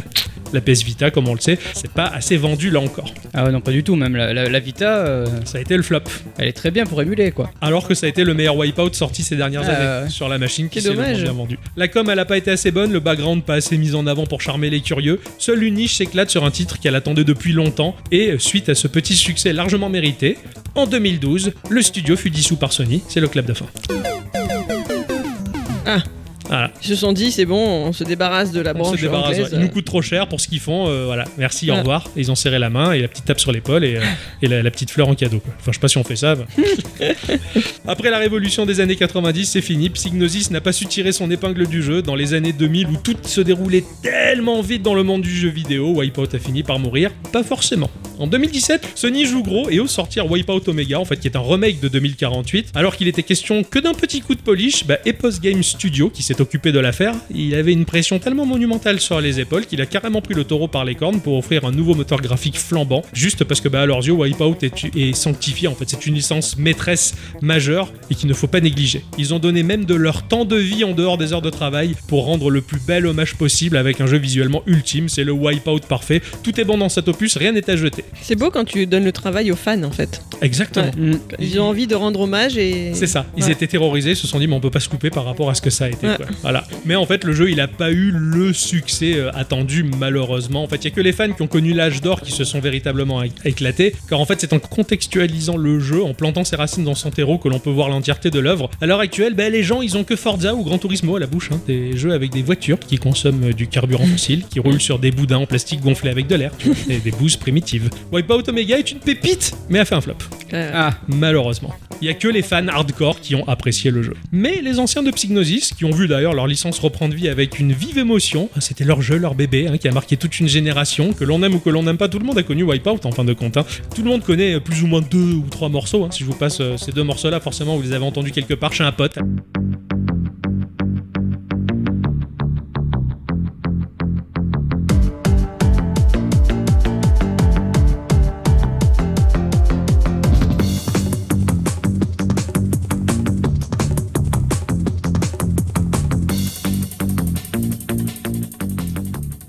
Enfin, tout le monde avait un Wipeout et une PlayStation Ah oui, dans le coin. C'est, c'est ouf, quoi.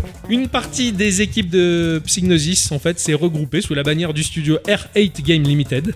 Et depuis 2014, ils ont travaillé sur un titre initialement appelé euh, Formula Fusion pour finalement le baptiser Pacer. Mais ce jeu indépendant, au lieu de vous en parler maintenant, ben, je vais en faire le sujet euh, de la semaine prochaine. ah, Ah, toi aussi tu fais des sujets en deux parties Ouais, mais Ah, pour en revenir sur un jeu. Voilà.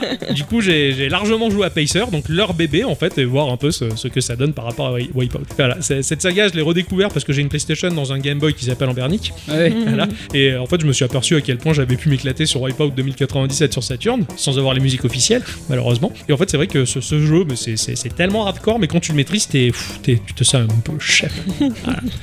Bravo. Bravo. Je sais pas, vous, vous avez aucun affect par rapport à ça? Ah, moi j'ai jamais joué à Wipeout, je connais pas du tout. Tu connais pas du tout. Enfin, tu je connaissais que F0X, moi c'est tout. Ah ouais, attends, t'étais. euh, ouais, bah oui, bah oui. Eh oui, Moi, bah. je veux F0, je veux une suite aussi. Parce qu'en fait, je m'aperçois que les jeux de course, j'aime que les trucs où ça vole. j'aime pas les trucs où ça roule. Euh, Star Wars Pod Racer. Il était trop bien. Il était trop bien, le Je Pod Racer. J'ai déteste, je déteste ce jeu. Ah ouais? Je déteste ce jeu. Ah pourquoi? Parce que je déteste ce jeu. Ah d'accord. Il y a, rien qui me plaît dans ce jeu. D'accord. Wipeout doit être pareil en fait. Hein Wipeout doit être pareil un peu. Non Ah, d'accord. Non, c'est juste que dans Star Wars Pod Racer, il y a rien qui me plaît dans ce jeu. Je, je comprends pas comment on a pu faire un jeu comme ça. Je sais pas, moi je. Mais en fait. Après, c'est peut-être mon ressenti de, de gamin, parce que j'avais ce jeu-là quand j'étais Ouais, gamin sur ouais. 64. Je, je n'ai jamais aimé ce jeu.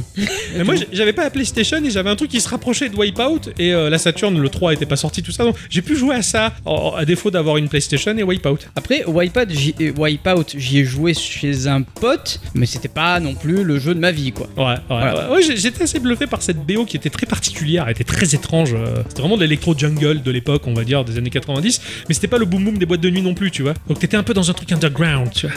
J'aimais bien. Je sais pas. Bah, moi qui suis très fan d'Afex Twin, Tosh Creux et du. Et finalement, c'est plus la musique qui t'a tiré dans ce jeu d'abord. Ouais, exactement. Ah ouais. C'est, j'étais, moi, je suis très métalleux et très rock, je veux dire, mais cette partie de la musique électro underground très étrange, elle m'attirait aussi parce que c'était un truc un peu dark, un peu différent, un peu à part, tu vois.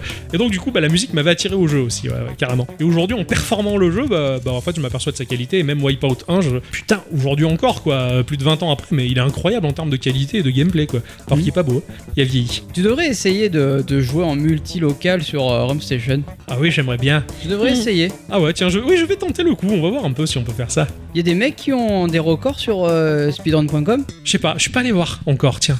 À mon avis, ça doit être, ça doit être à voir, quoi. Ah bah ouais. Parce que vu que Burcom il voulait un jeu ultra compétitif où le maîtriseur bah, c'était le maître, à mon avis il y en a plein qui doivent se la péter encore aujourd'hui, je pense. Euh, c'est possible, hein, parce que je crois qu'il y a, des, il y a des, des records sur speedrun.com ou sur, euh, enfin en tout cas des speedruns, de mecs qui se tirent la bourre, mais à, à une ou deux secondes près. Je vois, j'ai regardé un, un mec jouer à Mario 64 en speedrun. Les mecs, tout simplement parce qu'ils ont fait euh, une seconde de plus ou de moins, putain, ils se la pètent, mais vraiment Ah ouais, grave. mais je peux comprendre. Moi, moi, sur Wipeout avec mon propre score, j'en suis au millième de seconde à essayer de battre mes records. C'est ultra jouissif en fait. Et je pensais pas goûter ça un jour dans ma vie, tu vois. Ah ouais, Comme quoi, en vieillissant, on fait ces trucs. cette conclusion quoi. Ah ouais.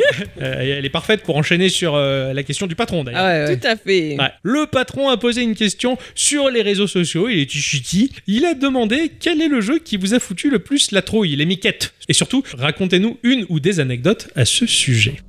Nous avons Exvoto sur Twitter qui nous dit à l'époque Dead Space. Impossible pour moi d'y jouer la nuit, surtout la façon de tuer les monstres qui différait des jeux habituels. Là, fallait les démembrer, ce qui te mettait directement sous pression dès les premières minutes de jeu. J'ai fait le 1 et 2, oui, le 3 non, mais c'est pas une grande perte à éviter. Et oui, Electronic Arts, les pros pour gâcher leur licence qui marche bien. Dead Space, Mirror's Edge, etc. Etc.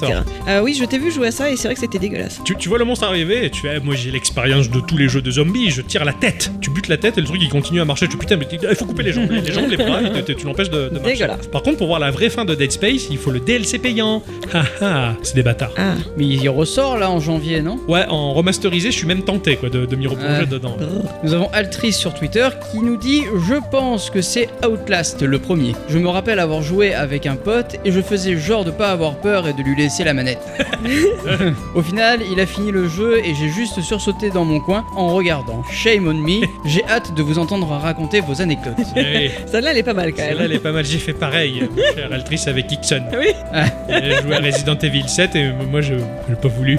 Je regardais jouer, quoi. Je- J'étais Ah ouais. terrorisé. quoi. Ta compagne me terrorisait plus que le jeu parce qu'elle hurlait, mais toutes ses tripes, quoi. Jamais- C'était euh, le jeu, c'était la réalité, ça se passait sous ses yeux, limite. J'étais, ah, mais, je, je, je- elle, est, elle folle, elle est hors de contrôle. Je vous raconterai une anecdote après. Ouais. Nous avons ce cher Pika sur Twitter qui dit ce jeu de l'enfer qui est Dying Light. Je l'avais commencé en stream. J'ai eu si peur de la première nuit que je faisais de l'hyperventilation direction le magasin après pour le jeu. Je- J'ai l'impression qu'il a rendu le jeu, moi, en fait, euh, tellement que de Ah, ah, ouais, ouais, il a ouais. fait de l'hyperventilation tellement que le jeu lui a foutu la trouille. quoi.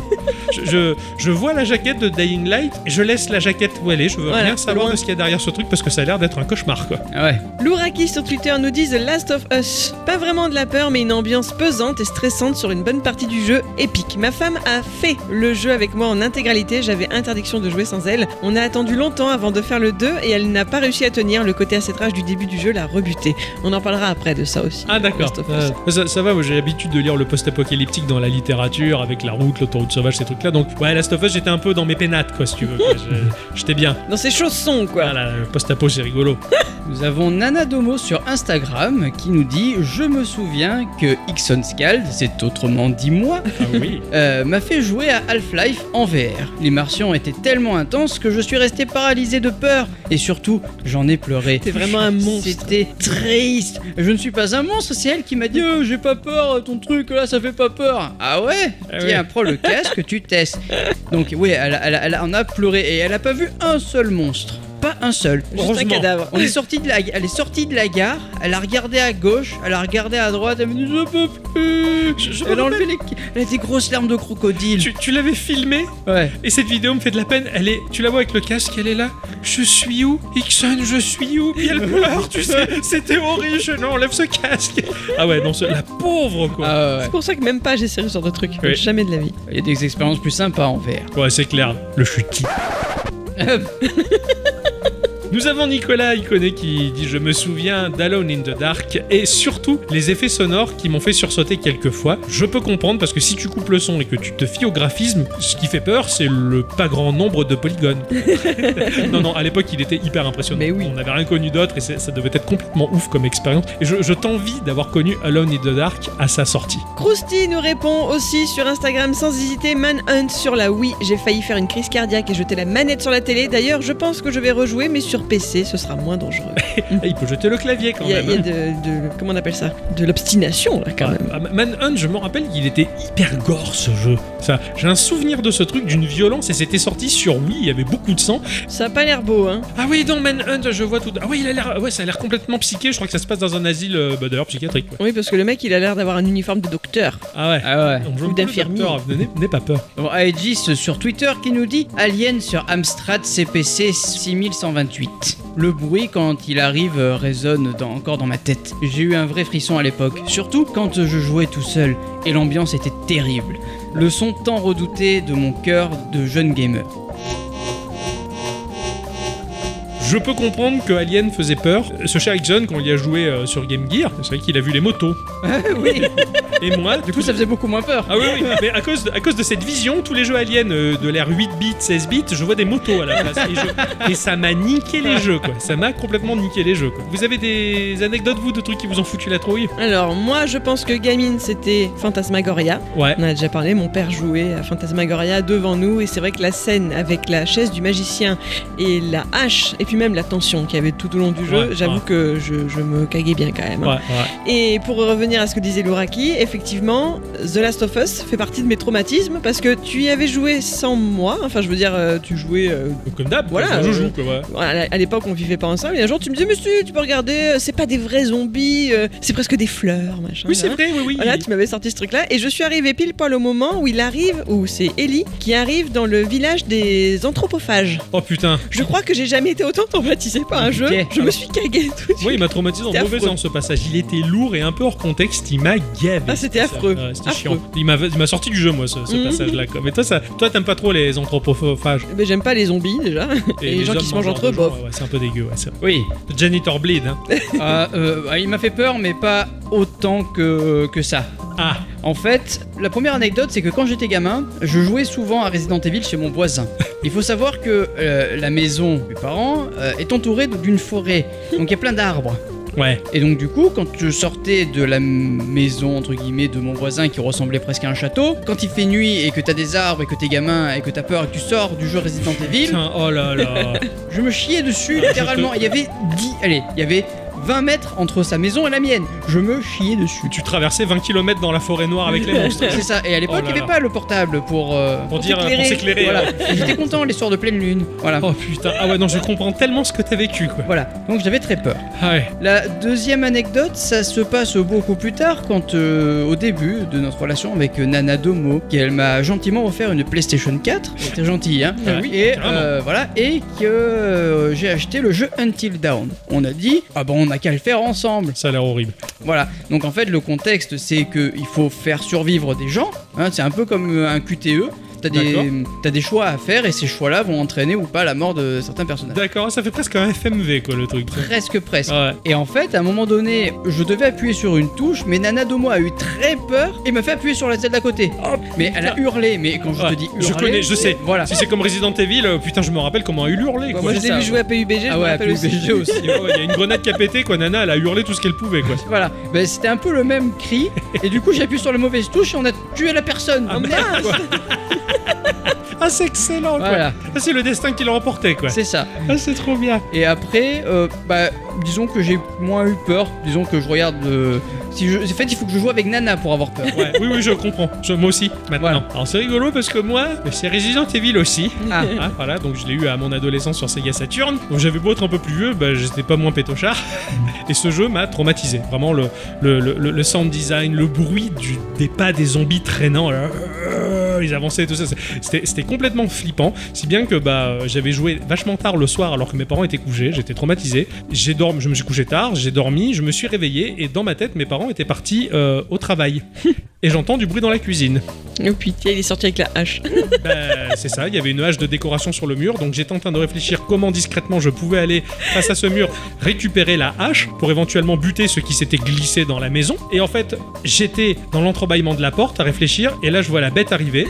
C'était ma mère, parce qu'il était bien plus tôt que je ne le pensais, et elle venait de prendre son petit déjeuner, donc j'ai failli euh, bah, foutre une hache au travers la tronche de ma rhum. Et après, on dit que les jeux vidéo, ça rend pas violent. Non, mais ça m'a appris à me défendre en tout cas. Voilà. Donc ça, ça c'était, euh, euh, c'était, c'était mon anecdote. En tout cas, ce, ce- ce jeu m'a tellement traumatisé que j'étais persuadé qu'il y avait un zombie dans la maison et c'était ma, c'était ma maman. Voilà.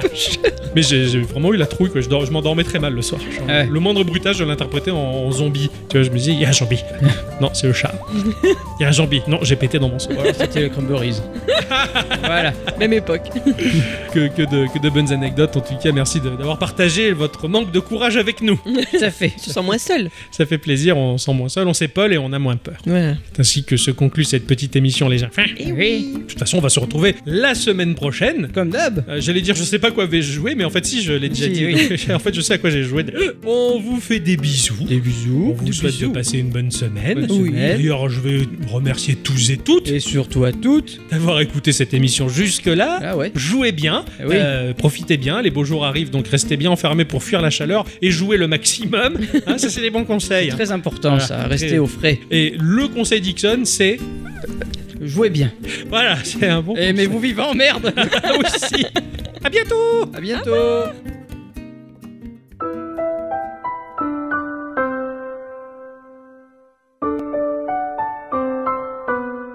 Final Fantasy XVII, un jeu plein d'émotions.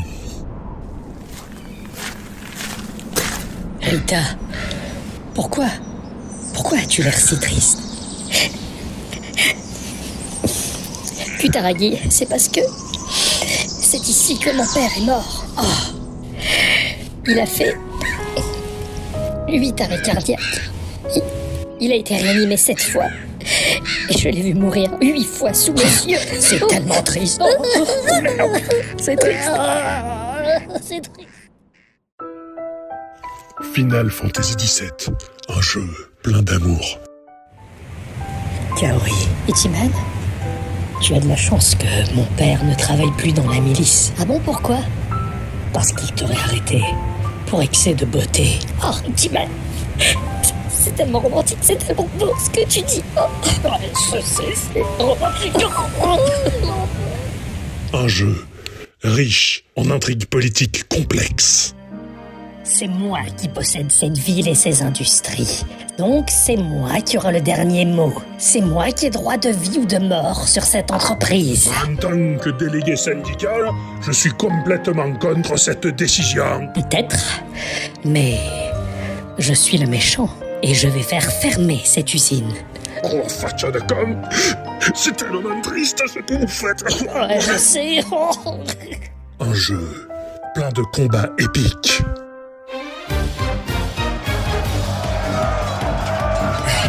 On y est presque. Yumi, lance l'attaque finale. Oui. J'avais oublié. Il est atteint d'une maladie pulmonaire incurable. Je peux pas. Il fallait que la crise se déclenche maintenant. Peut-être qu'il va mourir. Oh non. Final Fantasy XVII. Un jeu tellement riche en émotions que... Même moi j'ai du mal.